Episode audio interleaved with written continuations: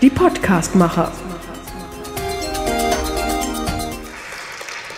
Herzlich willkommen hier im Kolumbarium. Schön, dass Sie den Weg zu uns gefunden haben. Ich möchte Ihnen heute ein bisschen äh, Frau Denise Richters etwas näher bringen. Sie ist Journalistin aus Berufung, leitet seit fast drei Jahren die Lokalredaktion der Rheinischen Post hier in Mönchengladbach, ist also verantwortlich für deren Inhalte. Sie ist neu Mönchengladbacherin, aber das aus Überzeugung. Ihre Muttersprache, man mag es kaum glauben, ist Tschechisch. Für einen Rheinländer Tschechisch zu sprechen, ist ganz schwierig. Und diese Sprache spricht sie auch noch fließend. Sie ist passionierte Radfahrerin, sicherlich ein Zukunftsthema und auch eine passionierte Gärtnerin, habe ich mir sagen lassen. Sie ist in verschiedenen Frauennetzwerken engagiert. Ich weiß nicht, wie das zusammenhängt zwischen Radfahrerin, Gärtnerin und Frauennetzwerk. Und über Lokaljournalismus sagt sie, wir müssen viel mehr mit dem Leser kommunizieren, erklären, argumentieren, aber auch akzeptieren, dass wir gegen manche Anfeindungen nicht argumentativ ankommen. Was das heißt, werden wir später von ihr erfahren. Zunächst einmal herzlich willkommen, Denisa Richters.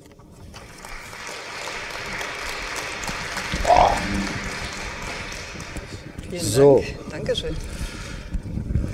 Liebes Publikum, ich muss Ihnen jetzt erstmal erklären, ja, äh, wir beide kennen uns jetzt auch noch nicht so lange, aber wir haben uns auf das kollegiale rheinische Du schon seit einiger Zeit geeinigt. Deswegen duzen wir uns. Und äh, das ist kein Nachteil, aber Sie kennen die rheinische Version des Dus, ist einfach eine sehr freundliche Art, miteinander umzugehen. Und wir sind auch Ex-Kollegen, Journalisten, die neigen dazu, sich zu ja. Ähm, Frau Denisa Richters, Denisa, was steht morgen in der Zeitung? Ja, ich muss tatsächlich, gerade hat er mir schon die Frage gestellt, dankenswerterweise, ich musste ein bisschen sortieren, denn heute ist wieder viel passiert und das ist schon die erste Aussage zu Lokaljournalismus. Äh, ich plane die Zeitung und sie sieht dann am nächsten Tag doch anders aus, als ich sie geplant habe. Also ähm, da wir hier so unter uns sind, gibt es jetzt schon Exklusivnachrichten, für manche wenig überraschend. Es hat heute einen spektakulären Unfall auf Bahngleisen gegeben, weil eine ältere Dame falsch abgebogen ist. Äh, ein Zug ist in ihr Auto reingekracht. Zum Glück, zum Glück ist niemandem was passiert, weder der alten Dame noch den Zuginsassen. Das ist morgen unser Aufmacher, weil das eine spektakuläre Geschichte ist und ja auch entsprechende Bilder produziert produziert. Gerade kurz zuvor mussten wir auf der Seite 1 noch ein Zweitstück äh, umwerfen, ähm, weil ähm, ja, Chlorwerte erhöht im Grundwasser von Odenkirchen festgestellt wurden. Nicht im Trinkwasser wohlgemerkt, aber im Grundwasser. Das ist natürlich aktuell noch mit reingekommen. Und in Mainz ist ein Mönchengladbacher irgendwie beim Rasen, bei so einem Raserwettbewerb da, zum illegalen Rennen, illegalen auch Rennen. noch Autorennen. erwischt worden. Also mhm. so, so sehen Tage in der Tageszeitung aus. Das war heute nicht geplant sozusagen. Das sind alles drei Ereignisse, Alle drei Sachen nicht die, geplant, die ja. nicht geplant waren. Die Journalistin Richter, sie steht morgens auf, frühstückt, Kaffee trinken oder Tee oder wie sieht das aus? Kaffee, zwei Turbo. Ja. Und danach aber nicht mehr. Gut. Und was macht die Journalistin dann? Erstmal gucken, was haben die anderen oder wie sieht's aus oder also, wie, wie sieht das aus? Erzähl uns doch. Ist eine mal. sehr intime Frage, aber auch da sind wir ja unter uns. Äh, ich gestehe, dass ich als letztes, bevor, wenn ich schon im Bett bin, bevor ich die Augen zumache, nochmal Handy checke und als erstes morgens, was natürlich jetzt nicht gerade das ist, wie man es tun sollte, aber wenn man so nachrichtenorientiert ist und wissen möchte, was ist los auf sozialen Medien, was hat die Konkurrenz, was äh, hat, ne, also Konkurrenz in dem Sinne, jetzt werden Sie vielleicht sagen, ja, gibt's ja nicht mehr so viel hier in Mönchengladbach, aber tatsächlich, man muss auch gucken, was hat die Bildzeitung, was hat der Express, äh, die Boulevards sind ja immer sehr schnell und äh, springen dann schon auch auf Themen drauf. Ähm, ja, und was ist die Nachrichtenlage auch, um so einen ersten Check zu machen und dann weiß man schon so grob, wie der Tag laufen wird. Heute früh zum Beispiel von dem Bahnunfall wusste ich von einer Kollegin aus Düsseldorf, die dann mit dem Taxi nach Mönchengladbach von Wegbert fahren musste, weil sie mit dem Zug nicht weiterkam. Also das wusste ich dann irgendwie. Das um- war heute Morgen um halb acht. Ja, ich würd's- äh, da ich warst wusste du wahrscheinlich ich- noch zu Hause. Ja, da war ich noch zu Und dann äh, ruft da jemand an und Genau. sagt, da ist was passiert. Ja. Äh, muss dann noch was unternehmen oder? Wie? Nein, äh, unsere Polizeireporterin Gabi Peters, die war dann schon voll im Gange. Die hat natürlich die Info auch sofort gekriegt. Fotografen haben angerufen, die haben gesagt, sie haben Fotos gemacht, die da vor Ort direkt waren. Also das lief, da war auch schon relativ klar, das wird er aufmachen morgen. Mhm. Und äh, ja, dann sortiere ich erstmal, dann irgendwann trinke ich meinen Kaffee, mache mich auch mal frisch irgendwann. Und dann Wann bist du dann in der Redaktion? Ach, das ist unterschiedlich. Äh, mhm. Ziel ist immer neun. Ähm, meistens wird es eher so halb zehn, zehn, weil man dann ein paar Telefonate noch von zu Hause führt. Und ja, abends Open End, sage ich mal. Also mhm. 11 Uhr ist normal. Bis Aber ich möchte ganz gerne noch mal ein bisschen detaillierter diesen Tagesablauf, mhm. weil das ist ja eigentlich, wie wird Zeitung, wie entsteht ja. Zeitung, ja? ja. Äh, wie wird gewertet, ja? Mhm. Ähm, äh, wie, wie, geht das vonstatten? Also äh, äh, jetzt stelle ich natürlich die Frage, ich habe das ja selbst alles äh, tausendmal erlebt, aber, ja. aber trotzdem, ich glaube, das interessiert die Leute ja. schon. Äh, wie, wie, kommen die Geschichten in die Zeitung? Also der Standardablauf ist, dass wir ähm, tatsächlich schon vorausplanen. Also wir machen jetzt nicht nur aus dem hohlen Bauch heraus die Zeitung, das ist auch in heutigen Zeiten nötiger denn je. Wir haben eigentlich die Woche immer durchgeplant, so dass man für jede Seite der Zeitung auch schon eine Idee hat, was für eine Geschichte da stehen wird. Idealerweise ist sie nicht nur von Pressekonferenzen getrieben, sondern hat auch einen eigenen Ansatz. Also ähm, ja, wenn es einen Termin gibt, dann schauen wir, dass wir da möglichst noch einen anderen Dreh rankriegen vielleicht, äh, einen Weiterdreh, der so ein bisschen, ja, wir sind dann, unser, unsere Marke. Ähm, ja, dann hatten wir aber diese Planung und dann passiert ein Tag wie heute und dann ist es auch alles anders. Das heißt, ich check die Nachrichtenlage, es wird relativ klar, ich telefoniere vielleicht schon mit ersten Kollegen, ich ähm, ruf schon einen Fotografen an, falls nötig, war heute nicht nötig, logischerweise. Haben die aus Düsseldorf heute Morgen schon genervt? RP Online telefoniere ich, da sind aber Kollegen im, im Frühdienst in Düsseldorf schon, die dann das eben auch schon sehen und in aller Regel auch schon äh, etwas direkt online stellen, denn online ist mhm. natürlich auch wichtig inzwischen, deswegen ist auch der Tagesablauf nicht mehr so, wie es früher mhm. vielleicht mal war es ist vieles dann schon online, was online stehen muss. Ähm, und dann setzen wir uns mit den Kollegen in der Redaktion zusammen und machen nochmal das Feintuning. Wie könnte der Tag aussehen? Und jeder, wo er hingeht, was er noch aktuelles beizusteuern hat. Wann posten wir bei Facebook? Was posten wir bei Facebook? Dann haben wir, weiß nicht, Leidtragende hier sitzen wahrscheinlich auch. Wir haben jetzt RP Plus, das heißt, man kann online nicht mehr alle Artikel äh, kostenlos sehen. Auch das wird entschieden. Welchen Artikel setzen wir hinter die Registrier- bzw. Bezahlschranke, immer wieder auch in Kontakt mit der Zentrale in Düsseldorf, weil die dann eigene Manager dafür haben, die das genau wissen, nach welchen Kriterien man das beurteilt. Und ja, dann entsteht die Zeitung und dann steht irgendwie an Tagen wie heute jede Stunde jemand bei mir im Büro und sagt, ach übrigens, und da ist jetzt noch das gekommen und dann ist noch das passiert und dies passiert und die Geschichte bricht weg. Und dann muss man gucken, dass man daraus dann am Ende des Tages irgendwann eine Zeitung hat, sowohl für E-Paper, für die Frühausgabe, für die App, als auch für die gedruckte Zeitung am nächsten Tag. Kannst du mal so ein paar Zeiten nennen, wann was bis wann fertig sein muss, wann sozusagen der ja. letzte Punkt auch ist, wann noch etwas aktuell rein kann. Also wir sind in einer sehr glücklichen Lage. Wir können ziemlich lange aktuell sein. Wir können bis halb zwölf, auch für die gedruckte Zeitung äh, können wir, haben wir Redaktionsschluss hier. In meiner vorherigen Station in Düsseldorf, da war es äh, mit der Frühausgabe, da gibt es so eine Postausgabe, da war es sogar Viertel vor neun. Also da habe ich manches Mal im Stadtrat schon gezittert, ob ich da meine Geschichte noch reinkriege oder nicht. Hier sind wir in dieser Luxusversion. Ähm, für die Frühausgabe sollten wir schon halb acht, Viertel vor acht, äh, die dann per App kommt oder E-Paper kommt, am Abend vorher. Haben wir früher dazu Postausgabe gesagt?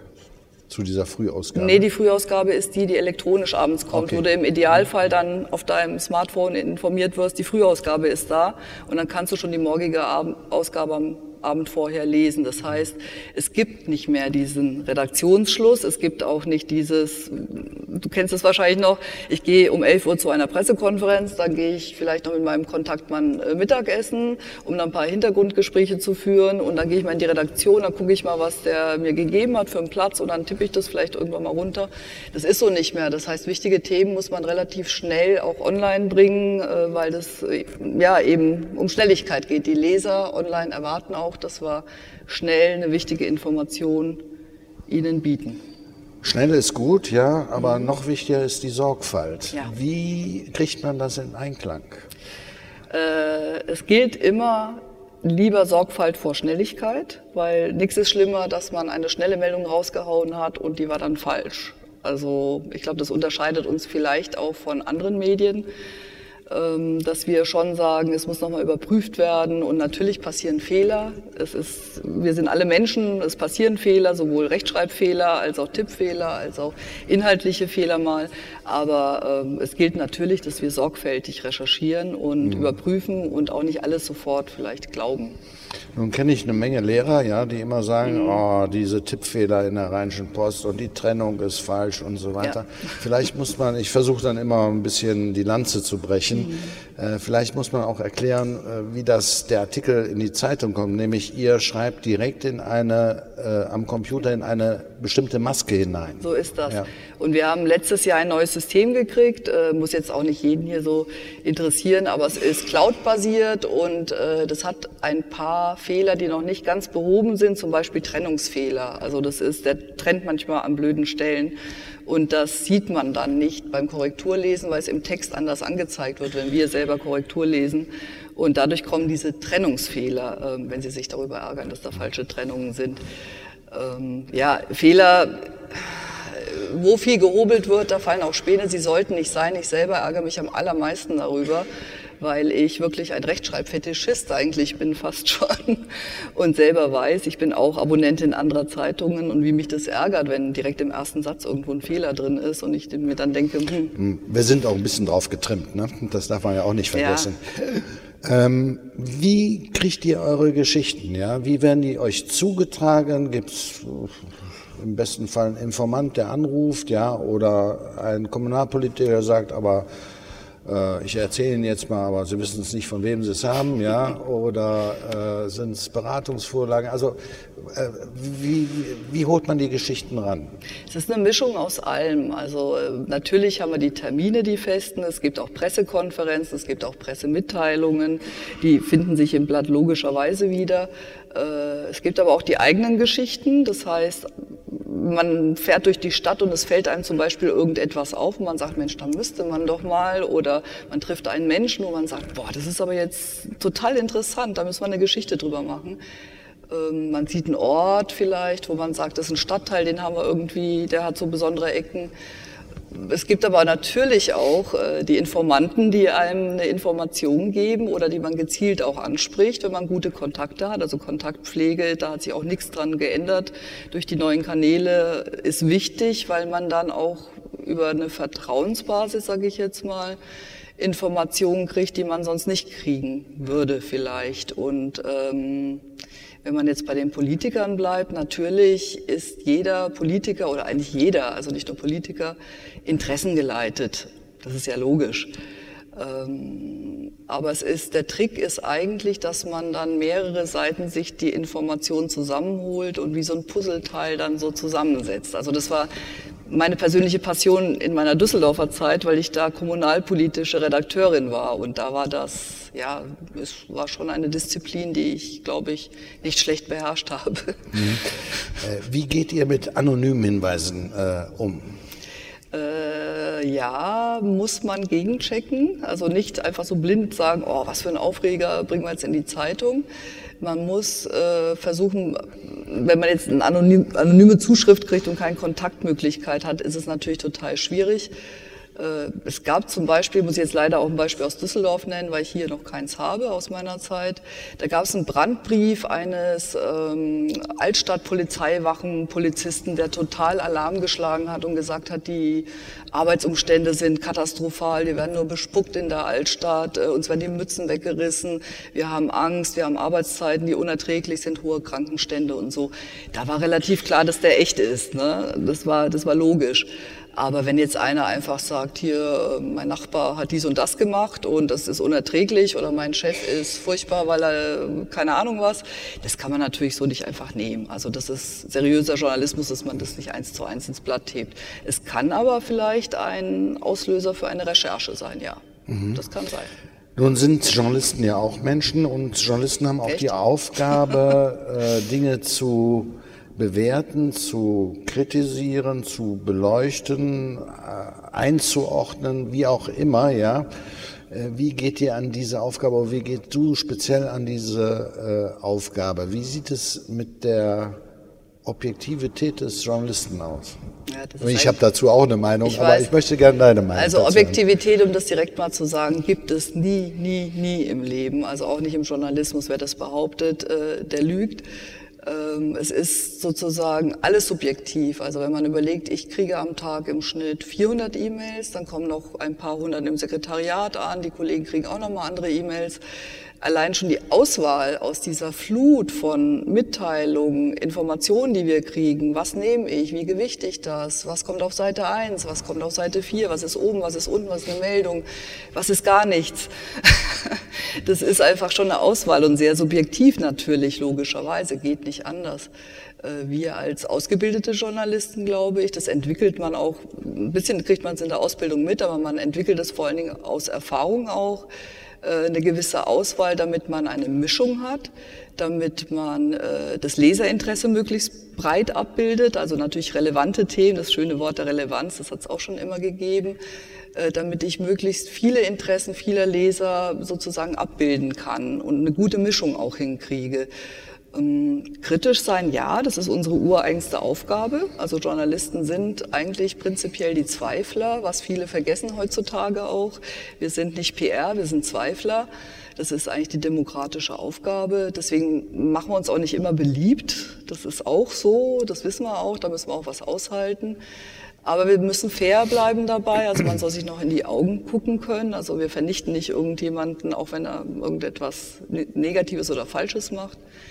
Ähm, und in einer Stadt wie Mönchengladbach speziell, wo wir auch die Situation haben, dass es hier nicht so eine Medienvielfalt gibt, ist eine besondere Verantwortung auch, das Schöne an der Stadt auch mal in der Zeitung zu zeigen. Also wir sind nicht nur, es wird uns oft vorgeworfen, wir seien so negativ und da ist immer nur Blaulicht auf der Seite eins. Ja, es gibt so Tage, da ist es so, aus Aktualitätsgründen. Man sollte aber im ganzen Blatt auch andere Stücke finden, die einem auch so ein positives Gefühl geben fürs Leben, für diese Stadt, für die Menschen, die hier wohnen. Und ähm, ja, das ist in, mhm. immer wichtig, aber hier noch wichtiger, weil die Rheinische Post natürlich auch eine Verantwortung hat, äh, auch gegensätzliche Interessen zum Beispiel mhm. zu spiegeln.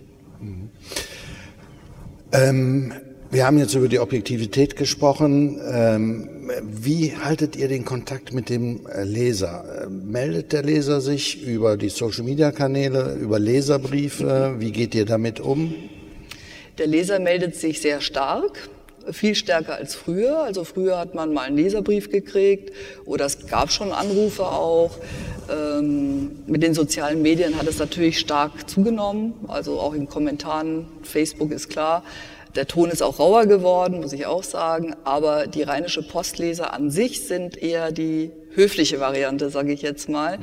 RP Online ist nochmal eine andere Geschichte, würde ich jetzt mal sagen, oder Facebook-Seite von uns ist auch nochmal anders. Ich glaube nicht, dass jeder von denen ein Abonnement der Rheinischen Post hat. Ähm, die Leser sind aber trotzdem anspruchsvoller geworden, zu Recht. Sie erwarten ein Gespräch, eine Kommunikation, sie erwarten eine Antwort, manchmal auch eine sehr schnelle Antwort, was natürlich auch im Alltag nicht immer so einfach geht, dass man sofort, zack, antworte mir jetzt sofort, ich habe eine Mail geschickt, warum kommt da jetzt nichts? Ähm, aber es ist interessant, weil früher haben wir ja so ein bisschen ins, ins schwarze Loch gesendet. Wir wussten mhm. nicht genau, kommt das an, mögen die uns, ist das gut, was wir machen oder so. Und man, jetzt kriegt man direktere Reaktionen. Und zwar auch im positiven Sinne. Also mhm. ich krieg auch Briefe, wo es heißt, ah, super, dieses Thema oder diese Kolumne trifft genau, ich bin auch Reiter. Geht, und dir, geht dir das nicht manchmal dann auch so, dass du sagst, äh, also ich habe das früher so äh, in mich gegangen und habe gesagt, was hast du falsch gemacht? Äh, eine positive Kritik zu bekommen, hast du vielleicht doch zu lobend sich zu irgendwas geäußert? Es kommt drauf an, woher es kommt natürlich.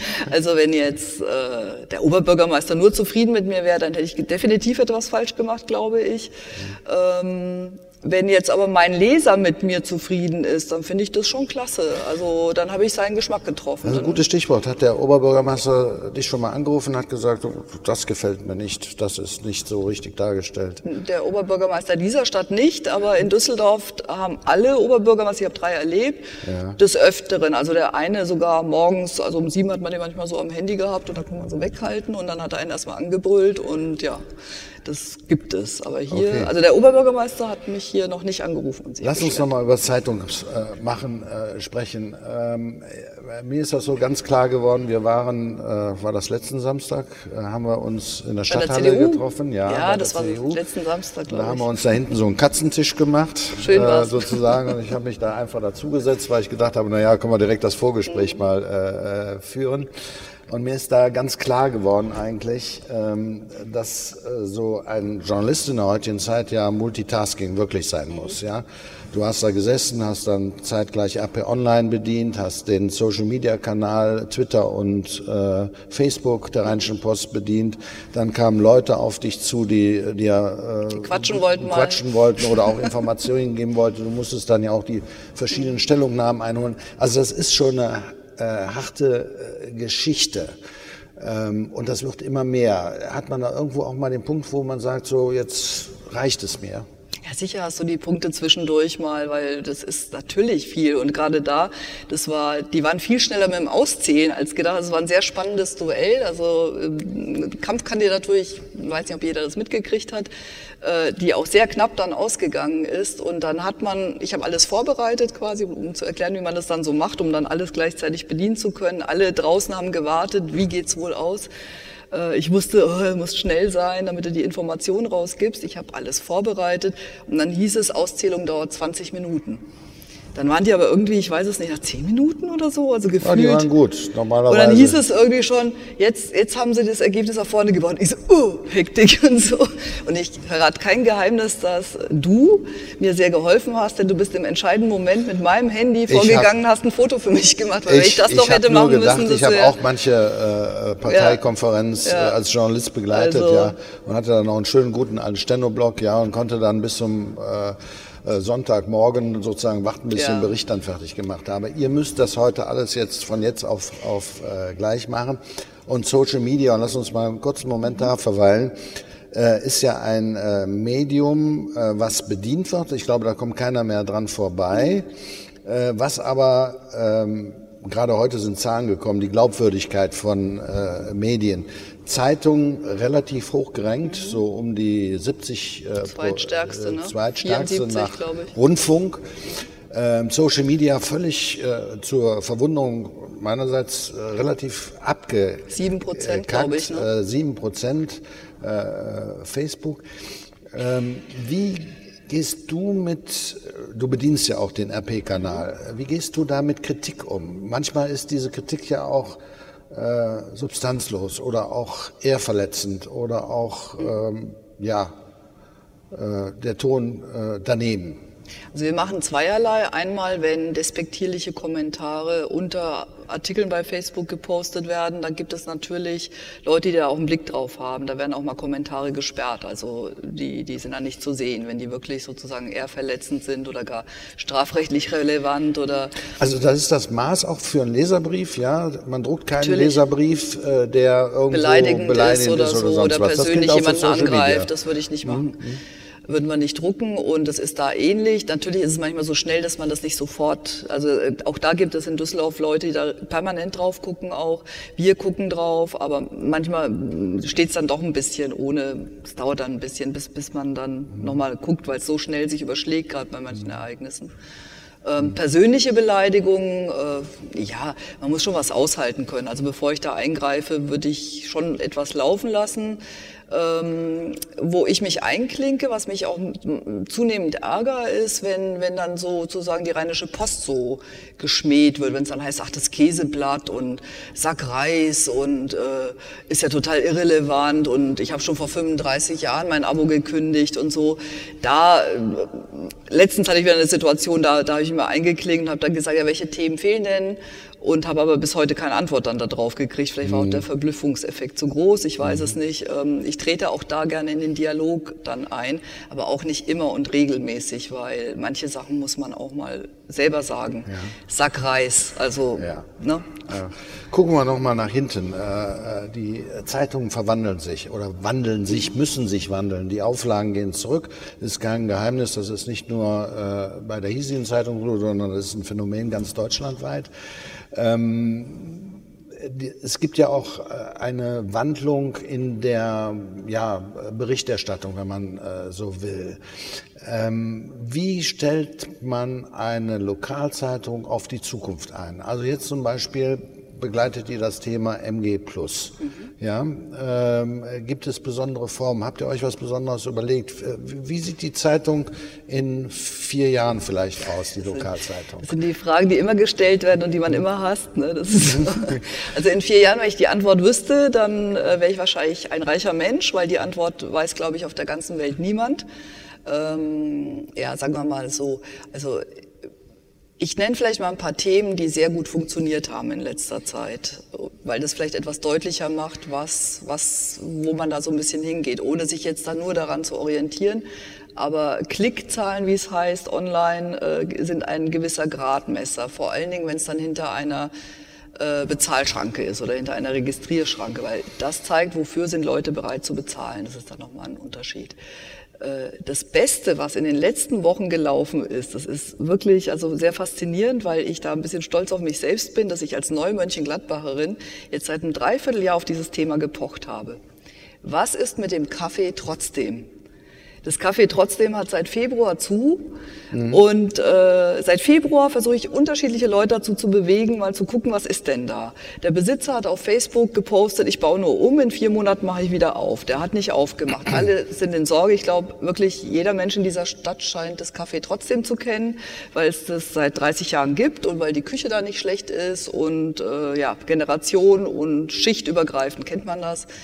Und ein Kollege von mir, der erst vor, einer, vor zwei Wochen angefangen hat, ist da einfach vorbeigeschlappt, hatte Glück, dass da gerade ein Bauarbeiter rausgegangen ist und der Besitzer da war, hat mit ihm gesprochen, hat Fotos gemacht, äh, der hat gesagt, am 30. November öffne ich wieder, altes Konzept, wir mussten ein bisschen Brandschutz und dies und das ändern. Das hat er alles aufgeschrieben. Das ist der Renner seit, seit zwei Wochen, diese Geschichte weil Relevanz, äh, Exklusivität, äh, alle haben sich schon gefragt wahrscheinlich seit einem Monat, was ist denn da, fahren ja, da dran viele vorbei. Leute sind auch da immer hingegangen. genau, kennen das. Kennen so, das. perfekte mhm. Geschichte, funktioniert, mhm. hat man alleine, mhm. wunderbar. Ähm, SMS Anlagenbauer geht von Düsseldorf nach Mönchengladbach vor zwei Tagen, vor zwei Tagen, vor drei Tagen ist es mhm. bekannt geworden. Läuft super die Geschichte, weil ähm, erstmal viele Arbeitsplätze, die neu kommen. Es ist eine Stärkung des Wirtschaftsstandorts, überhaupt des Standorts. Die Mönchengladbacher können ein bisschen stolz auf ihre Stadt sein. Düsseldorf hat denen nichts bieten können. Die gehen von Düsseldorf weg nach Mönchengladbach, entscheiden sich für diesen Standort, wollen hier modern etwas entwickeln. Super Geschichte, läuft fantastisch. Mhm. Das heißt, der Leser hat ein Gradmesser, der sehr gesund ist. Also man, man vielleicht auch da nochmal einen Bogen geschlagen zu sieben Prozent Glaubwürdigkeit Social Media beruhigt mich sehr. Denn der Leser und der Wähler für anwesende Politiker ist viel schlauer, als man denkt. Man muss ihn nicht bevormunden. Der weiß genau, was seriöse Nachrichten sind und der fällt nicht auf Fake News, äh, Schreierei herein und sagt dann, alle sind gesteuert von der äh, Bundesrepublik AG oder was weiß ich mhm. mit der Managerin Merkel. Ja. Ähm, Nee. Gut, also äh, Frau Merkel diktiert dem nicht den Zeitungen, was da drin steht. Ähm, die Rheinische Post bietet seit ungefähr einem Jahr ähm, in den verschiedenen Lokalausgaben noch einen Mehrwert. Ich formuliere das ein bisschen mhm. äh, überspitzt. Die Mönchengladbacher bekommen jetzt äh, den, äh, die Korschenbrucher Seite, mhm. Korschenbruch-Jüchner Seite, mhm. ja, und kriegen auch noch eine Seite aus Düsseldorf äh, mhm. geliefert, die Kultur nämlich. Was ist der Hintergrund dieser Geschichte?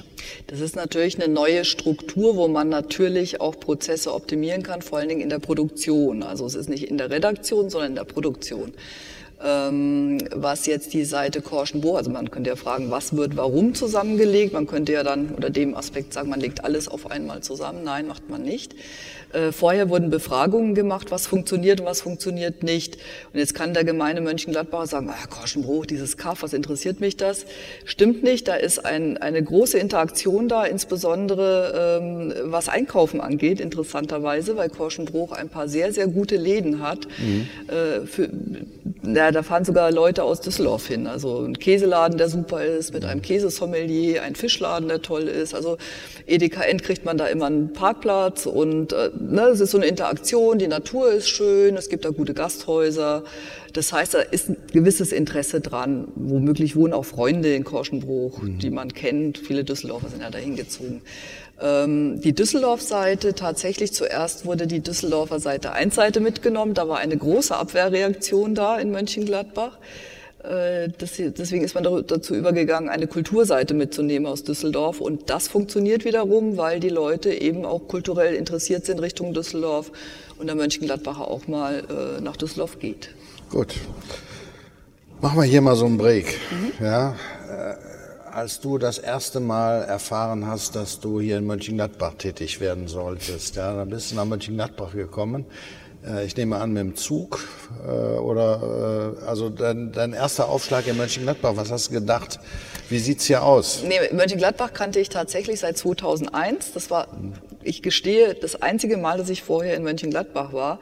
Und da war mein Weg vom Hauptbahnhof Mönchengladbach zur Redaktion, der wahrlich nicht sehr schön ist. Also es ist jetzt nicht so das Highlight von Mönchengladbach, würde ich mal sagen. Und als ich dann den Anruf erhielt, wo es hieß, ob ich gerne die Leitung in Mönchengladbach übernehmen möchte, in Düsseldorf war ich stellvertretende Leiterin, fand ich zwar die Stelle attraktiv, habe mir dann aber so gedacht, hm, also wenn, dann würdest du es ja so machen, dass du auch nach Mönchengladbach ziehst und habe im ersten Moment gedacht, weiß ich nicht, ob ich das möchte. Hm, dann bin ich aber in mich gegangen, habe gesagt, jetzt sei nicht unfair, weil der Weg von in Düsseldorf vom Hauptbahnhof zur Redakt Lokalredaktion ist auch nicht schön. Nee, das, über die Oststraße ist wirklich da nicht schön. Da kann man sich kein Bild mhm. von einer Stadt machen. Das ist einfach ungerecht. Und äh, ich hatte Zeit zum Überlegen und habe da mit meinem Mann wirklich strategisch haben wir uns jedes Wochenende sind wir in die Stadt gekommen und haben uns einen anderen Stadtteil angeschaut. Und vom ersten Tag an war ich wirklich begeistert für diese Stadt.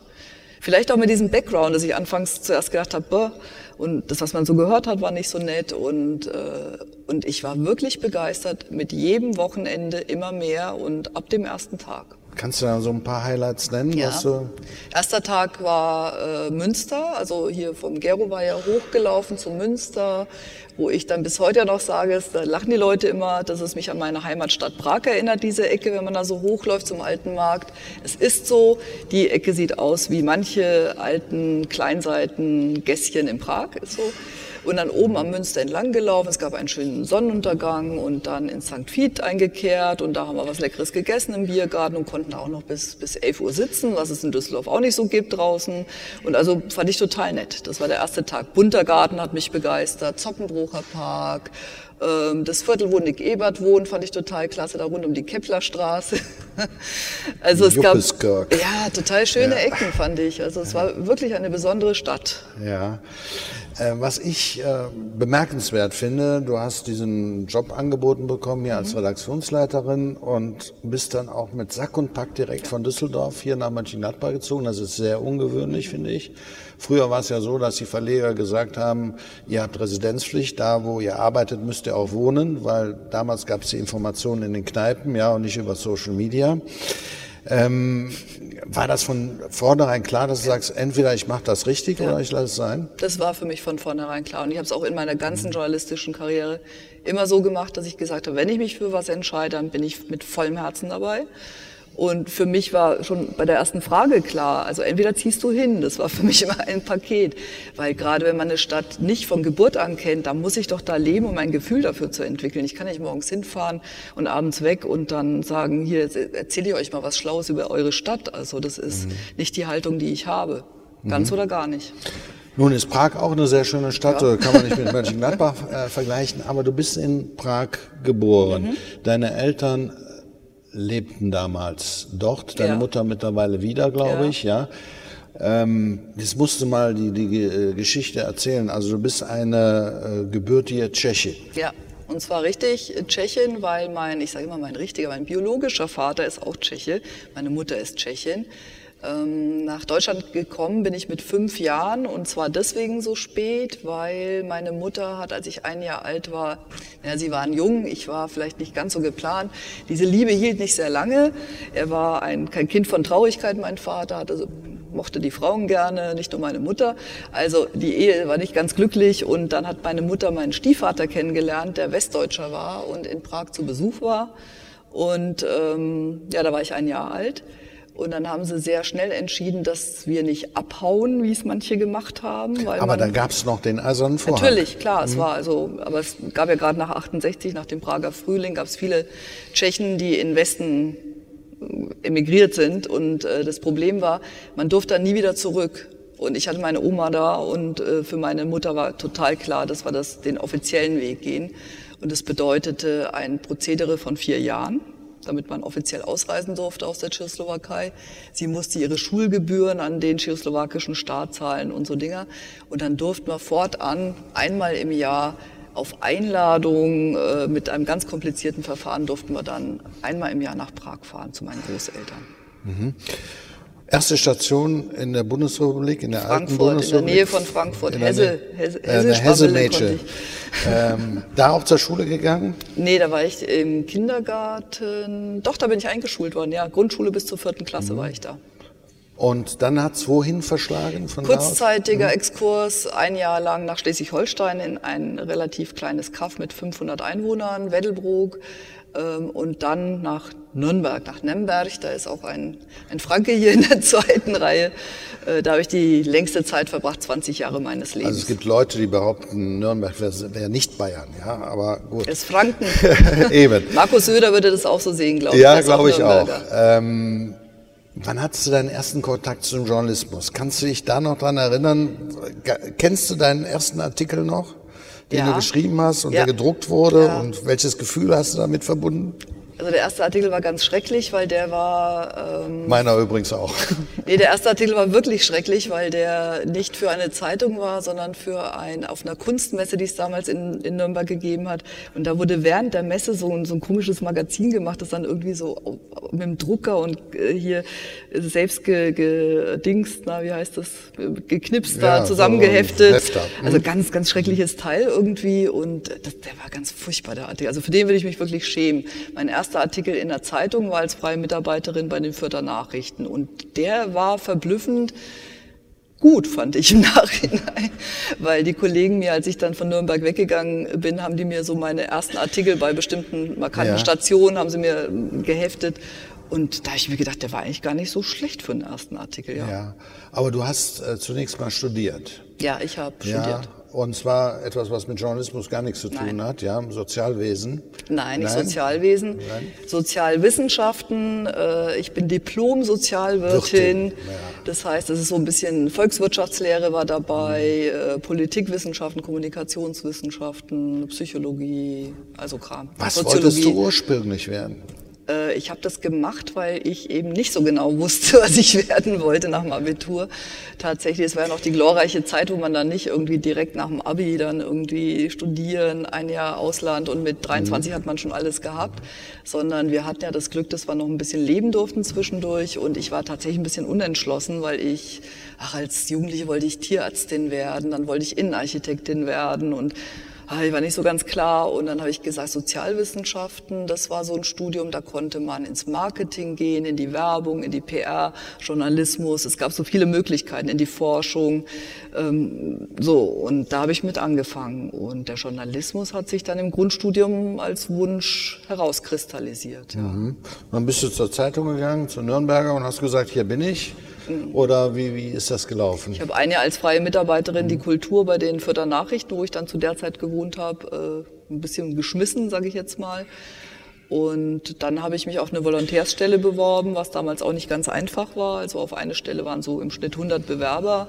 Ist Frauen, heute auch nicht mehr einfach, oder? Kann man so schnell... Ist heute doch etwas einfacher, würde ich ja? sagen. Ja, etwas. Okay. Ähm, Frauen waren damals auch noch nicht so ganz üblich. Also das war, Journalistin war noch nicht Alltag. Und ja, da bin ich direkt genommen worden. Und dann bin ich Redakteurin geworden nach eineinhalb Jahren. Da warst du relativ lang, ne? Ja. ja. Dreieinhalb Jahre Redakteurin, eineinhalb Jahre Volontärin, ja, fünf Jahre war ich bei den Nürnberger Nachrichten. Nürnberger Nachrichten. Ähm, wann bist du nach Düsseldorf gekommen und warum bist du dem Ruf nach Düsseldorf gefolgt oder was war der Hintergrund? Ich meine, Nürnberg-Düsseldorf, das ist ja nicht gerade zwingend. Ja. Also es war so, ich habe bei den Nürnberger Nachrichten so eine Szene-Seite gemacht. Also alle waren damals so, wollten Jugend, junge Leser.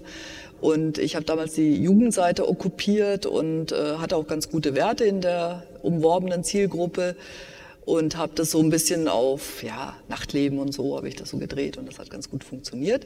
Und dann war ich 33 und dann bin ich zu meinem Chefredakteur gegangen, habe gesagt, also ich mache das noch gerne alles, aber ich finde, jetzt sollte das mal jemand Jüngeres machen. Und dann sagte er zu mir, nein, Frau Richters, das machen Sie noch, wenn Sie 40 sind. Und dann habe ich gesagt, nein, das glaube ich nicht, dass ich das will. Und dann habe ich gesagt, okay, jetzt muss man mal einen Schritt machen und sich vielleicht mal verändern. Und dann habe ich drei Bewerbungen geschickt und äh, eine davon war an die Rheinische Post indirekt, weil ich habe mich nicht für die Rheinische Post Düsseldorf beworben, sondern für eine Korrespondentenstelle in Prag. In Prag, das hat natürlich ja. äh, einen Hintergrund. Du ja. sprichst eben äh, Muttersprache Tschechisch. Ja. Ja, und das hat aber nicht geklappt, ne? Das hat nicht geklappt. Da hatten die sich, das war so eine Kooperation mit verschiedenen Zeitungen damals zu der Zeit, äh, und da hatten sich wohl für jemanden entschieden von einer anderen Zeitung. Aber äh, die Chefredakteure, also der stellvertretende Chefredakteur und der damalige Namen Chefredakteur, doch kann ich sagen, Ulrich Reitz als Chefredakteur ja. und Horst Horn als Stellvertreter, was er heute noch ist, äh, waren der Ansicht, dass ich einen guten Auftritt da hingelegt hatte und wollten mich hier bei der Rheinischen Post haben in Düsseldorf. Und ähm, das hatte ich erstmal auch nicht so auf dem Schirm. Also mein ganzes Leben ist geprägt von Sachen, die ich nicht auf dem Schirm hatte.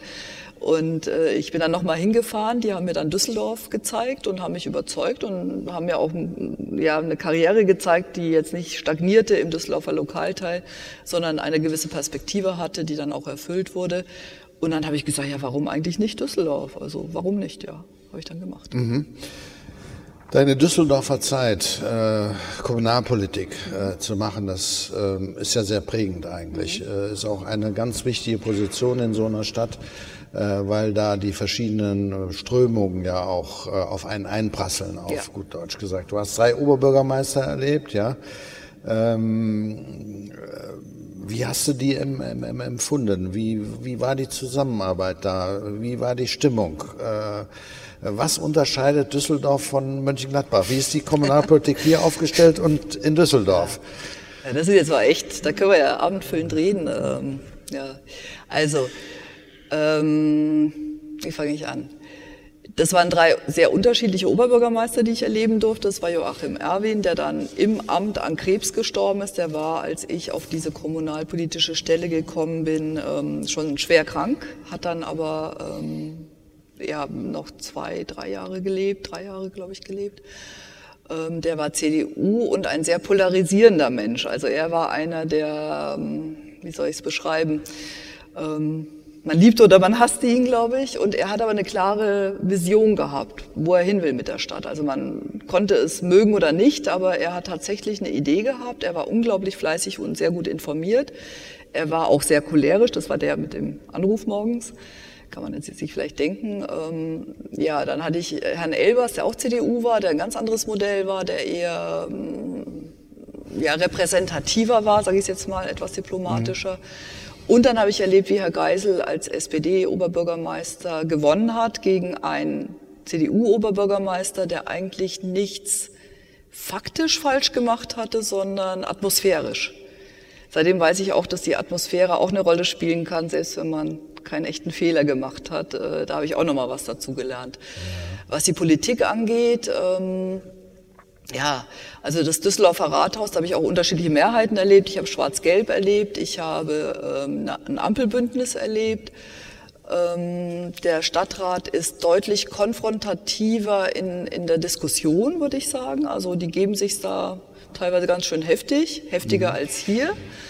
Ähm, hier, hier ist auch die Opposition höflicher im Umgang, das habe ich schon mal an anderer Stelle gesagt. Ich weiß, das würden wahrscheinlich Regierende anders sagen. Mhm. Im Vergleich ist es aber so. Also die sind, äh, in Düsseldorf war es so ein bisschen, weiß ich nicht, ein bisschen konfrontativer in der Ausstrahlung. Mhm. Liegt aber vielleicht auch daran, dass da fünf Zeitungen gesessen waren. Ne? Also dass die, die also Medienvielfalt. Das natürlich da war und natürlich die WDR auch, sitzt da im Zweifel ja, mit dem Stadtrat ja. und so. Da, da äh, führt man sich vielleicht auch anders auf, mhm. sag ich jetzt mhm. mal ja. hier. So und ähm, ja, Mönchengladbach ist anders. Ja, ist anders die Politik, muss ich auch sagen. Äh, liegt aber auch wahrscheinlich an vergangenen Zeiten, die ich auch noch nicht ganz durchblickt habe, kann ich noch nicht in drei Jahren alles gelernt. Aber ich, ich lerne jeden Tag dazu und verstehe auch jeden Tag mehr. Und ich weiß, dass es hier eine Ampel auch gab, die nicht richtig funktioniert hat. Aus der Zeit gibt es noch irgendwelche Wunden. Man ist sehr froh, dass man dann diese GroKo gefunden hat, die viel bewegen kann und auch schon viel bewegt hat. Ähm, ja, es gibt eben aus alten Zeiten auch, auch Feindschaften, glaube ich. Also es, ich bin noch nicht am Ende. Das ist ja das Schöne an unserem Beruf, dass wir dann wirklich lernen können jeden Tag und die Situation dann auch analysieren können jeden Tag. Und ich muss als Journalist nicht alles wissen. Ich muss bloß auch alle irgendwie mal fragen, um ein Bild zu kriegen. Passionierte Radfahrerin. Äh, wie ist das Radwegenetz hier in Mönchengladbach? Schlecht. ist jetzt wenig überraschend, glaube nee, ich. Was muss passieren? Äh, setzt, wirst du sich dafür einsetzen? Kommentieren, also, begleiten? Ähm, ich fahre total gerne Rad. Ich würde hier auch gerne mehr fahren, was ich nicht kann, auch unter anderem aus zeitlichen Gründen.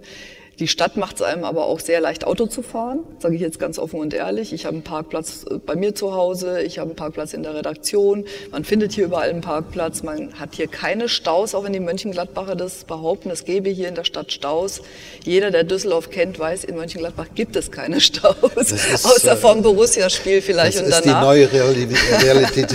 Realität, ja. So, ähm, ich bin diese umstrittene blaue Route einen Sommer lang sehr konsequent gefahren, finde die ziemlich gut. Ich weiß, dass andere es nicht gut finden, ähm, dass Autofahrer die auch nicht gut finden. So.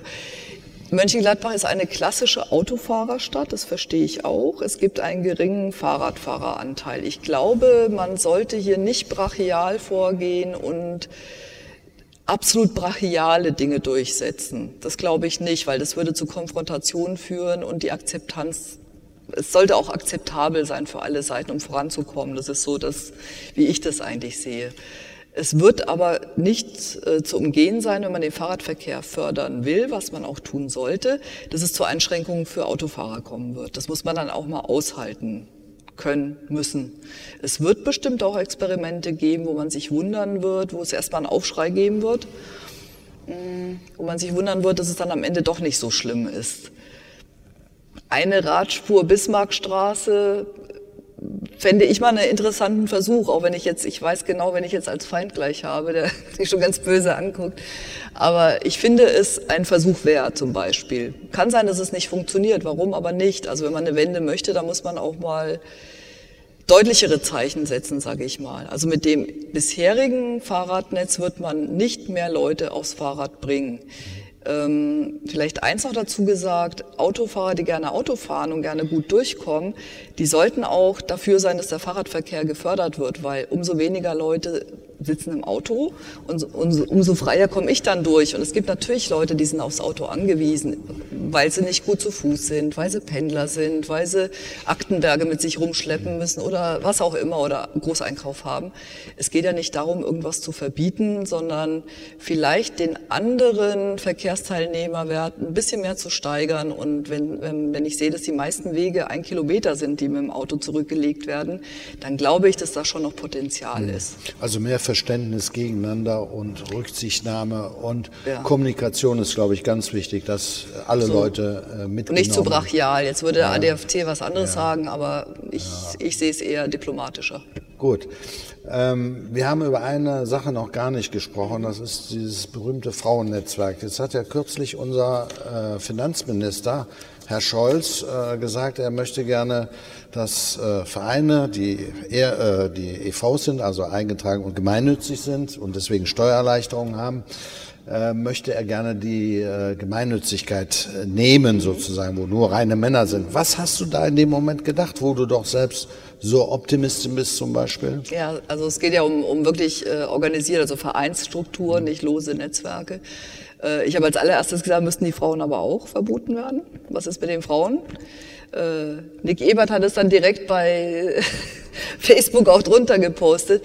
Ähm, würde ich auch sagen. Also man kann darüber streiten, ob diese Idee sein muss oder nicht. Ich würde sagen, warum soll es nicht Männervereine geben, wenn die unbedingt zusammen alleine sitzen wollen? Würde ich das nicht verbieten wollen? Äh, wenn das so ist, muss man natürlich auch die Frauenvereine verbieten oder von der Gemeinnützigkeit ausschließen, weil die Gleichberechtigung gilt dann im Guten wie im Schlechten, würde ich mhm. immer sagen. Ja. Mhm.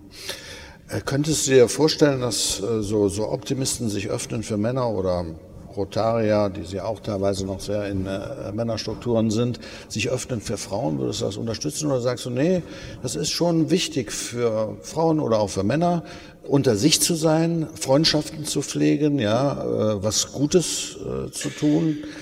Ähm, würdest du dem zustimmen oder würdest du sagen, nee, lieber öffnen? Also da würde ich auch differenzierter die Dinge sehen, was Frauennetzwerke angeht, egal ob jetzt in Vereinsform oder, oder lose. Es ist gut, das zu haben und mal unter sich zu sein. Ich kann mir vorstellen, dass es bei Männern auch solche Konstruktionen gibt und warum sollte ich da jetzt reinfunken? Ähm, bei Rotariern, glaube ich, da gab es ja hier auch eine schöne Geschichte, wo ein gemischter ähm, Seid ihr ein Club? Seid ihr auch ein Club, ne? Ja, ist auch ein Club. Ja, ich kenne die Geschichte auch, weil ich auch mit betroffen war. Ja, und dann Lagerbildungen ja, waren, die ja. bis heute irgendwie noch verfeindet sind und so, finde ich ganz amüsant. Äh, Rotarier sind ja quasi auch nochmal eine andere Konstruktion. Deswegen finde ich schon, dass es da auch gemischte Clubs geben sollte. Wenn es dann unbedingt einen geben soll, der noch rein männlich ist, ich persönlich hätte jetzt da kein Problem damit. Ich glaube, Frauennetzwerke haben ein bisschen eine andere Funktion, weil Frauen eben im Netzwerk noch nicht so erfahren sind wie Männer. Also die brauchen da, glaube ich, noch ein bisschen so eine Schutzzone, weil sie das erst noch lernen. Äh, das zu tun, was Männer ja. wirklich schon seit, muss man ja ganz ehrlich sagen, seit, seit Jahrhunderten oder vielleicht schon von Geburt an, ich weiß es nicht, ob das in den Genen in der Steinzeit schon so war, ich weiß es nicht, keine Ahnung. Ähm, und Frauen sind auch noch nicht, nicht so weit, also noch lange nicht so weit.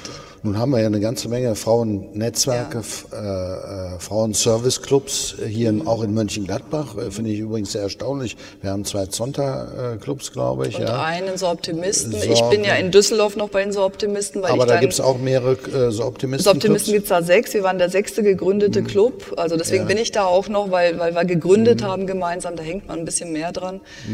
Äh, Sonntag ist da nicht ganz so stark, hier ist es umgekehrt. Mir ist aber aufgefallen, dass da auch so im, im privaten Bereich so ja. ein Frauenzirkel, ich will das nicht bewerten, ich bin kein Journalist, äh, gegründet haben, da sitzen so ein paar äh, so Damen. Ein paar Verstreute ja. sitzen da. ähm, wie ist das? Äh, ist, äh, also bei Männern ist es so, die gehen abends in eine Kneipe oder trinken ein paar Bier. Ja, wie ist das bei Frauen? Ich weiß, ihr habt euch. Wir gehen in eine Kneipe und trinken ein paar Bier. Echt? Oder, oder ist das anders? Ja, ich weiß es nicht. Äh, ja, ich meine, es gilt natürlich ja. auch da jetzt der Informantenschutz logischerweise. Ja. Aber ich glaube, ich erzähle nicht zu viel, dass es ähm, sehr oft sehr nett ist.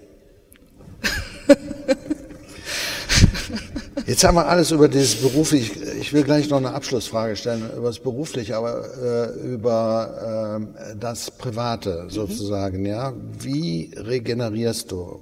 Äh, ich meine, dein Job ist sehr, sehr fordernd, ist äh, aufregend, spannend, ja. Aber ich kann mir auch vorstellen, dass du abends dann manchmal da sitzt und sagst, boah, jetzt bin ich aber fertig. Ja. Wie kannst du regenerieren? Also ich gehe mit meinem Hund, aber... Äh ja, über den Hund denke ich immer noch nach. Im Moment bin ich sehr froh für den Hund, dass ich ihn noch nicht habe, weil das wäre, glaube ich, kein Spaß, es weil, geht, ich, weil ich ne? zu wenig Zeit für ihn hätte wahrscheinlich. Ähm, ja, es ist tatsächlich im Moment äh, ein bisschen viel, sage ich. Also es ist wirklich ein bisschen, ich, also ich bin niemand, der jetzt schnell irgendwie zu, zu gestresst ist. Aber äh, weil jetzt eben ein paar Sachen auch nochmal umstrukturiert sind und ein paar äh, personelle Geschichten waren, ist jetzt viel zusammengekommen, was, wo ich auch gar nicht jammern will. Aber natürlich, wir wollen ein gutes Blatt machen und da ist man, wenn man leitet, da muss man natürlich auch länger drin bleiben in der Redaktion und manche Aufgaben machen, die jetzt nicht so vergnügungssteuerpflichtig sind ähm, weil man das Team auch nicht noch mehr belasten kann. Da wird es manchmal wirklich ein bisschen spät in letzter Zeit, die letzten Wochen. Dann sind so abenteuerliche Sachen wie äh, Prinzenpaar-Proklamation am nächsten Tag, dann Kampfkandidatur in der CDU. Mhm. Das ist natürlich auch schön, spannend, mhm. journalistisch, aber auch anstrengend, gebe ich ganz offen zu. Äh, wie ich regeneriere, also du hast Garten erwähnt, das, ich liebe meinen Garten. Ähm, ich habe aber auch so die Pyjama-Days, sage ich jetzt einfach mal, wo ich mich einfach kaum vom Sofa bewege, also mein Weg dann so mhm. Sofa, Kühlschrank, äh, Fernseh, Fernbedienung, Handy vielleicht noch ein bisschen. Das habe ich auch, also ganz normal. Ne? Ja. Gebe ich ganz offen zu. Ja. Ich unser Publikum ein bisschen mit äh, einbeziehe, weil ich ihnen auch dem die Möglichkeit geben möchte, die eine oder andere Frage zu stellen. Sozusagen von mir eine kleine Abschlussfrage. Mhm. Ähm, Zeitung Rheinische Post entwickelt sich. Ich finde, in den letzten Jahren ist da ganz viel äh, passiert. Äh, wo geht es jetzt noch hin? Gibt mhm. es da schon Pläne, Aussichten? Kannst du uns was verraten, ohne dass du äh, Betriebsgeheimnisse ver verrätst? Also man merkt ja jetzt schon, also eins bleibt, das muss ich auch mal vorausschicken, egal auf welchem Kanal wir senden und egal wie schnell wir sind und wie früh dann schon Informationen kommen, äh, Basis ist immer die gleiche. Es muss seriöser Journalismus sein, weil nur dafür sind die Leute wirklich bereit zu zahlen. Also das ist das, was über allem steht, nach wie vor. Da hat sich auch nichts dran geändert. Äh, die Kanäle werden anders. Wir haben auch andere Möglichkeiten im positiven Sinn. Also es ist ja auch toll, dass wir zum Beispiel Videos einbinden können, dass wir Bilderstrecken machen können, äh, dass wir ganz neue Erzählelemente machen können. Es gibt ja Storytelling-Elemente, wo man dann interaktiv sein kann, wo man äh, eine schöne Geschichte erzählt. Da klickst du dann ins, in, ins Foto rein, dann ploppt dann ein neues Fenster auf. Also das sind so, man kann sagen Gimmicks, aber das kann auch nochmal eine ganz andere Erzählform generieren generieren. Äh, da geht's hin natürlich. Es geht äh, in eine Stärkung des Lokaljournalismus hin, was mich persönlich natürlich sehr freut, weil da ein Bedürfnis ist, dass die Leute sagen, ich möchte auch mehr wissen, was vor meiner Tür passiert. Ich möchte auch in meiner Befindlichkeit abgeholt werden. Ich möchte auch vielleicht in anderer Form Geschichten erzählt bekomme. Ich möchte aus dem Stadtrat vielleicht nicht die chronologische und dann hat der das gesagt und dann hat der das gesagt und dann hat der das gesagt, sondern vielleicht auch in einer anderen Darstellungsform, dass ich vielleicht andere einzelne Häppchen, dass ich das dann zusammenfasse, dass ich sage, das wurde noch beschlossen oder äh, so war die Stimmung oder äh, was sagt die Opposition. Also ein bisschen gegliederter, ein bisschen strukturierter und auch ein bisschen mehr Experimentierfeld für uns Journalisten. Also es ist auch spannend, jetzt in der Zeit dabei zu sein, denn es ist natürlich herausfordernd, aber es ist auch interessant, weil man sich ein bisschen ausprobieren kann und keiner so eine richtige Antwort hat und mhm sehr viele Sachen sehr verblüffend sind, dass zum Beispiel auch lange Texte funktionieren. Es ist nicht so, dass alles immer bum, bum, bum 20 Zeilen sein muss, sondern die Leute, die wissen einen sehr langen Text, der informativ ist, mit vielen Informationen, wissen die sehr zu schätzen und die lesen dann auch bis zu Ende und, und mögen das so. Und, oder eben diese Interaktion mit dem Leser, dass wir dieses Instrument äh, Bürgermonitor haben, dass das Rathaus manchmal ärgert, weil wir dann natürlich die Finger in die Wunde legen und sagen, warum geht's bei dieser Baustelle wieder nicht, voran? Die Ampel, ne? So, aber für die Leser ist es gut. Wir sind die Anwälte des Lesers und das bleiben wir. Das waren wir eigentlich immer. Also. Und so versteht sich ja auch Journalismus, ja. Äh, Anwälte des Lesers zu sein. Okay, Zeitung im Umbruch, Digitalisierung. Wir können uns da ewig, äh, ewig. drüber äh, unterhalten. Ja, wie sieht die Zeitung der Zukunft aus? Werden wir sie nur noch auf dem Laptop haben oder gibt es noch die Papierausgaben? Das sind jetzt Spekulationen, aber es ist eben eine spannende Zeit, wo vieles in Bewegung ist. Ich möchte jetzt unser Publikum einbeziehen. Ja. Irgendwo ist es hier kalt geworden. Ich weiß nicht, hinten steht die Tür ja. offen. Ja. Haben Sie Fragen an Frau Richters? Bitte Handzeichen, ja, aber ich bitte wirklich um Fragen und um keine Statements. Ja? Ich habe das nämlich hier auch schon mal erlebt. Der Reporter legt nie die, das Mikrofon aus der Hand. Ähm, haben Sie irgendwelche Verbindungen zum Polizeifunk oder anders gefragt, wie kommen Sie an die Information zu einem Verkehrsunfall zum Beispiel? Also in aller, in aller Regel ist es so, es kommt dann irgendwann mal auch eine Pressemitteilung der Polizei, aber meine Kollegin Gabi Peters, die dafür zuständig ist für Blaulicht, die telefoniert morgens, die telefoniert mittags, die telefoniert abends und fragt dann auch auf der Leitstelle, war noch irgendetwas. Es soll aber Fotografen geben, die durchaus auch andere Informationskanäle haben, um dann recht schnell an einem, manchmal auch zeitgleich mit der Polizei, äh, an einem Ort des Geschehens sind. Wie das dann zustande kommt, da mache ich jetzt so. Das sind freie Fotografen und ähm, ja, kann gut sein, dass die dann auch andere Kanäle nutzen sind aber dann auch unsere Informanten, dass die sagen, pass auf, da war was. Bitte. Darf ich Ihnen das? Ja, mich würde interessieren, wie viele Festangestellte in der Lokalredaktion sind, wie viele freie Mitarbeiter und gibt es auch welche, die einen Artikel einfach schreiben und Ihnen anbieten und Sie sagen, die nehme ich oder der ist uninteressant, ist kein Thema für mich. Also ich fange mal mit der letzten Frage an. Ja, das gibt es. Ähm, das nehmen wir auch an, wenn es ein interessanter Artikel ist, logischerweise. Ähm, freie Mitarbeiter, boah, die kriege ich jetzt. Ich schätze mal, wir haben einen Pool von 20. Wobei das immer so schwierig ist. Manche sind dann weniger verfügbar, manche mehr verfügbar. Wir haben noch freie Fotografen. Und in der Redaktion haben wir äh, neun festangestellte Redakteure, teilweise in Teilzeit. Bitte? Also. Ich finde, dass die Rheinische Post in letzter Zeit sich sehr positiv äh, äh, geöffnet hat, was das äh, mit den Bürgern zu tun hat. Das heißt, gerade im Gladbacher Lesebuch, was ja bis Sind zu ja 50, auch Autor. Ja. Okay, ja, was bis zu 50 Mal ja jetzt schon erschienen Ja. ist, äh, äh, dass immer wieder äh, interessante Themen aufgeführt werden und gerade Leute dann darauf antworten und sagen, das ist genau das, was ich möchte. Auch ich nenne es ja immer im rheinländischen Dialekt zu schreiben und das ist das, glaube ich, was auch äh, gut ankommt. Genau wie so ein Bericht über 50 Jahre äh, Textilindustrie in München-Gladbach, was ja sehr, sehr wichtig war. Und gerade diese Themen, finde ich, hat die Rheinische Post sehr gut äh, wieder auch verbreitet. Und da kann ich auch nur ein Lob aussprechen. Also ich kann dazu sagen, das war eine Erfindung meines geschätzten Kollegen, leider im Ruhestand inzwischen, Dieter Weber. Äh, Auslöser war eine Zuschrift einer Schriftstellerin aus Mönchengladbach. Jetzt weiß ich nicht, welche von diesen vielen guten Schriftstellerinnen das war, ähm, die über ihre Heimat in Dorthausen, glaube ich, geschrieben hat. Das war die Folge 1. Und so ist diese Idee entstanden, dass wir gesagt haben, Mensch, diese Erinnerung und dieses Lebensgefühl, die dann geschrieben von, von Gummitwist äh, spielen und von, da habe ich bei dem Kiosk, habe ich dann immer für 10 Pfennig, keine Ahnung, fünf Gummibärchen und, und einen Lakritz gekriegt. Und jeder hat dann so Erinnerungen sofort gehabt. Also es, war, es hat so getriggert irgendwie. Und dann haben wir gesagt, Mensch, das ist es doch eigentlich. Ruf doch die Leser mal auf, ihre Erinnerungen zu schicken. Und Herr Sonn, Sie haben wirklich uns schon ein paar gute Folgen auch geliefert, das weiß ich.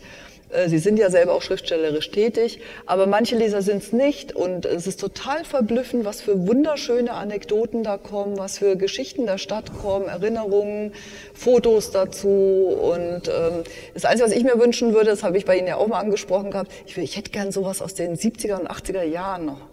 Also 80er Jahre, Waldhausener Straße zum Beispiel, da würde ich gerne, also wenn jemand sich hier berufen fühlt, da in seinen Erinnerungen zu kramen, nehme ich sehr, sehr gerne. Ich glaube, da war auch einiges noch los in dieser Stadt. Was, Herr Ja, aber Breimann? das- Der ja, schüttelt den gab- Kopf, Herr Breimann. Das wäre Enthüllungsjournalismus. Ja, eben, das macht ja so spannend. Ist klar. Also Ich immer hab- her damit. Ich habe ja auch versucht, äh, aber mehr wie gesagt, so die Zeit 50er, 60er Jahre Ja, auch die ist zu spannend, ne? schreiben. Äh, da gab es natürlich, ich meine, ich bin ja in Gladbach geboren und groß geworden. Übrigens hier bin ich äh, geboren im Kamlianer. Musste ich auch nicht, habe ich jetzt erst wieder erfahren. Ähm, aber äh, ich merke das immer wieder, gerade heute noch, wo ich bei einem älteren Ehepaar war und habe dort mein, wissen Sie ja, ne, ein interessantes Buch verfasst über diese Zeit, die gesagt haben, das sind genau die Themen, wo wir äh, darauf warten, was schön ist, wie wir früher die Döppen, äh, was weiß ich, äh, eingemacht haben mit Kohl und mit Bohnen und mit den nackten Füßen gestampft oder in der Badewanne, äh, Zinkbadewanne äh, uns Bütt, gewaschen haben. ja. Also alles so, so Geschichten aus der alten äh, Zeit und die kommen sehr, sehr gut an. Ja, das ist Heimat, glaube ich. Und für mich ist es wichtig, weil ich lerne extrem viel über diese Stadt. Also ich bin da auch sehr dankbar. Fragen, bitte. Nee, will keiner mehr. Doch, Jutta. Ich komme.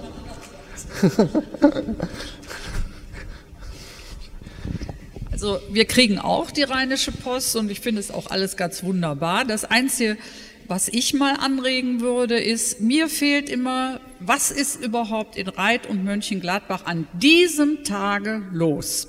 Man sieht das in den einzelnen Kulturbeiträgen, einmal äh, vom Horst zum Beispiel der Artikel, äh, aber äh, für mich war, als ich Facebook kennenlernte, auf einmal eine ganz neue Welt aufgegangen. Da sah ich, jeden Tag ist eigentlich in Reit und Mönchengladbach in irgendeiner Kneipe Live-Musik.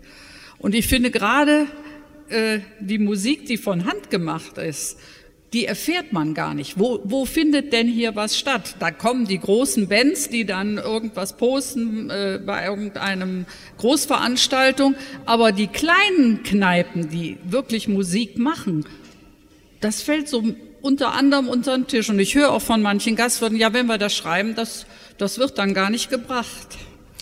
Fangen wir mal hinten auch wieder an. Äh, wenn wir das schreiben, das wird nicht gebracht. Ähm Mag im Einzelfall sein, weil wir natürlich auch auswählen müssen.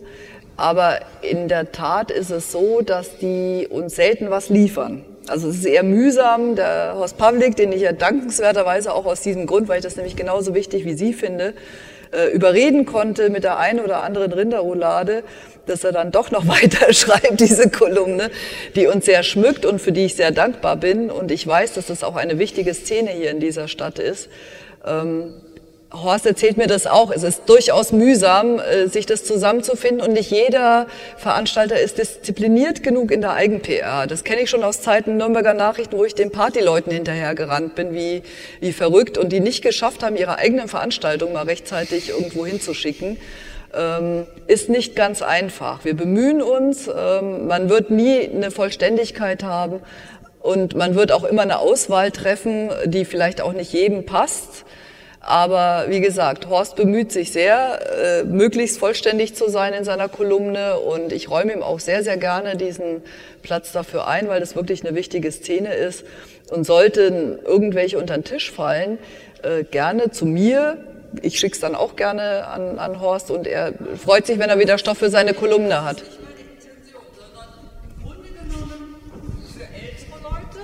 Sitzen wir ja, können wir uns hier alle eigentlich äh, am Schopf fassen. Wo gehe ich heute Abend hin außer Essen? Was kann ich heute unternehmen? Es ist aber verdammt so, viel in dieser Stadt los. Da vielleicht mal eine ne? Rubrik geben, wo man sagt, ach, da ist heute Abend was los, da gehe ich man, mal vorbei. Ob man die, Wie heute hier zum Beispiel. Ob man die täglich macht, weiß ich nicht. Und die Vielfalt der Veranstaltung kann ich Ihnen sagen. Da hätten Sie nicht mehr viele Nachrichten in der Zeitung, weil in dieser Stadt ist so viel los. Und jeder würde sagen, ach, davon müsste ich jetzt aber auch noch erfahren und davon müsste ich auch noch erfahren und davon auch noch erfahren. Es ist viel los. Wir bemühen uns, da wirklich eine Auswahl zu treffen. Ähm, wir werden das ausweiten mit einem neuen Format, das wir ab Jahresbeginn haben werden, äh, was dann auch einen Tippcharakter hat, wird aber einmal die Woche erscheinen. Da wird auch keine Vollständigkeit sein können. Die können wir nicht abbilden, die Vollständigkeit.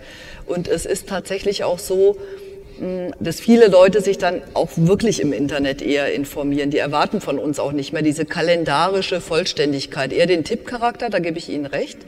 Äh, das sollten wir machen, auch stärker aber auch da wird es immer Leute geben, die sagen, ja, jetzt haben sie aber den Tipp gegeben, warum haben sie den Tipp nicht gegeben? Den hätte man ja auch noch geben können. Es ist immer eine Auswahl. Also insofern, ich nehme aber trotzdem noch mal mit auf, vielleicht kann man ähm, so eine kleine Rubrik schaffen, wobei da, Sie werden sehen, da werden wieder, Sie werden dann sagen an einem Tag, nö, warum haben die jetzt das und warum das nicht?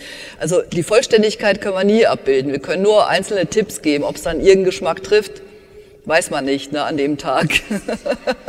Nein, aber ne, es sind viele Leute, viele Leser und, und jeder hat einen anderen Geschmack und, und wir müssen schauen, dass wir eine Vielfalt haben. Und darum bemühen wir uns. Aber tatsächlich, Live-Musik ist ein wichtiges äh, Kriterium und deswegen bin ich sehr froh, dass Horst Public uns die Kolumne schreibt. Denisa, hier ist noch eine Frage. Ja, Sie sagen selber, es ist viel los in der Stadt. Äh, das Empfinden habe ich auch, äh, kulturell, sozial, kirchlich, äh, wo ich herkomme. Ähm, und äh, in meinem beruflichen als auch privaten Kontext sind äh, viele Menschen der Meinung, dass äh, Karneval und Schützenwesen doch ein hier zu starkes Übergewicht haben. Und in der Tat ähm, ist das so wirklich zwingend erforderlich, von November bis Februar ganzseitig Karnevalwesen und dann in der Folge von März bis September Schützenwesen. Ähm, und andere Dinge kommen einfach nicht vor. Ähm, die Dinge, die nicht vorkommen, nenne ich gerne Beispiele, weil da bin ich auch immer dankbar, wenn, das, wenn etwas nicht gemacht wird. Deswegen auch da immer offensiv bitte auch kommunizieren und sagen, das fehlt mir. Ähm, zu Brauchtum, Sommer- wie Winterbrauchtum, was man immer sehen muss, ist, es ist ja nicht nur das Prinzenpaar, das vorne steht, sondern es sind ganz viele kleine Vereine, die engagiert sind äh, mit den Menschen. Das gilt auch im, im Schützenwesen. Jetzt kann man sagen, mag ich, mag ich nicht. Kann ich auch verstehen. Es gibt aber sehr, sehr viele Leute, die das mögen und die das auch, die sich auch wiederfinden wollen in der Zeit. Die sind auch unsere Leser. Ähm, was wir machen, wird Ihnen auch schon aufgefallen sein, wir bündeln das relativ. Also wir versuchen das nicht an fünf Stellen im Blatt zu haben, sondern wir bündeln das.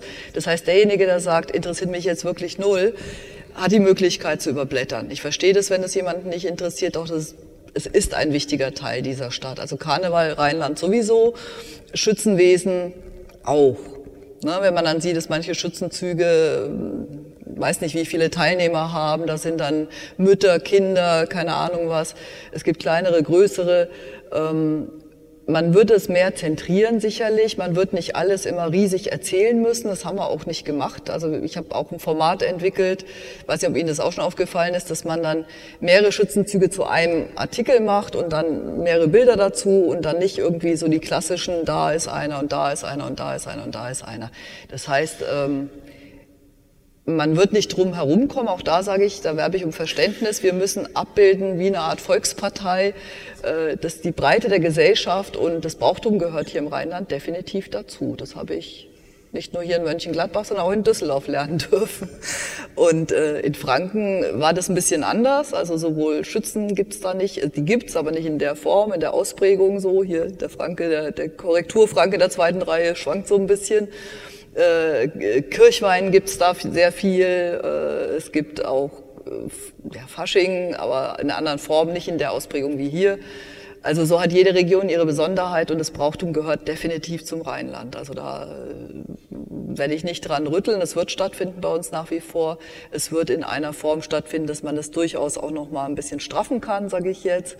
Und zentrieren, so dass derjenige, der, der kein Interesse daran hat, äh, auch noch reichlich anderes Material findet in der Zeitung. Das muss garantiert sein. Also wir dürfen keine Brauchtumszeitung machen, das nicht. Hier war noch eine Frage. Kurze Frage. Was wünschen Sie sich von Ihren Leserinnen und Lesern? Ich wünsche mir von meinen Leserinnen und Lesern, dass sie mir ein Feedback geben, auch wenn sie nicht zufrieden sind, gerne auch mal, wenn sie zufrieden sind, aber tatsächlich, wenn ihnen etwas fehlt, weil ähm, wir bemühen uns zwar überall zu sein und das Ohr überall zu haben, aber ich sage immer, wir können nicht überall sein. Und ich kann immer nur appellieren, wenn ihnen irgendwas auffällt vor ihrer Haustür, wo sie sagen, Mensch, darüber müsste mal berichtet werden, da wünsche ich, mich, wünsche ich mir wirklich, schicken Sie uns das, ist nicht die Garantie, wir werden es prüfen. Es kann nicht immer sein, dass vielleicht stellt sich auch heraus, das ist nichts oder so. Da bitte ich auch immer schon um Verständnis. Aber was wir nicht wissen, das können wir auch nicht recherchieren und das können wir nicht überprüfen. Also insofern bombardieren Sie uns. Wir hatten vor einem halben Jahr vielleicht ganz viel von Erkelenz bei uns in der Zeitung. Und Erkelenz fand ich interessant, weil wir kommen aus Randalen und sind ganz nah an Erkelenz.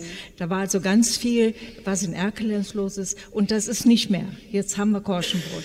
Ja. Kommt das wieder mal? Äh, nein, es kommt nicht wieder mal. Also es kommt vielleicht, wenn WM ist oder sowas, in besonderen Situationen oder Streikausgabe. Das war nämlich letztes Jahr der Fall. Und zwar äh, war der drohende Streik so lange, dass die Leute uns schon unterstellt haben, wir machen das jetzt dauerhaft. Das war zuerst die WM und dann war dieser drohende Streik, wo wir das dann hatten, diese andere Blattstruktur.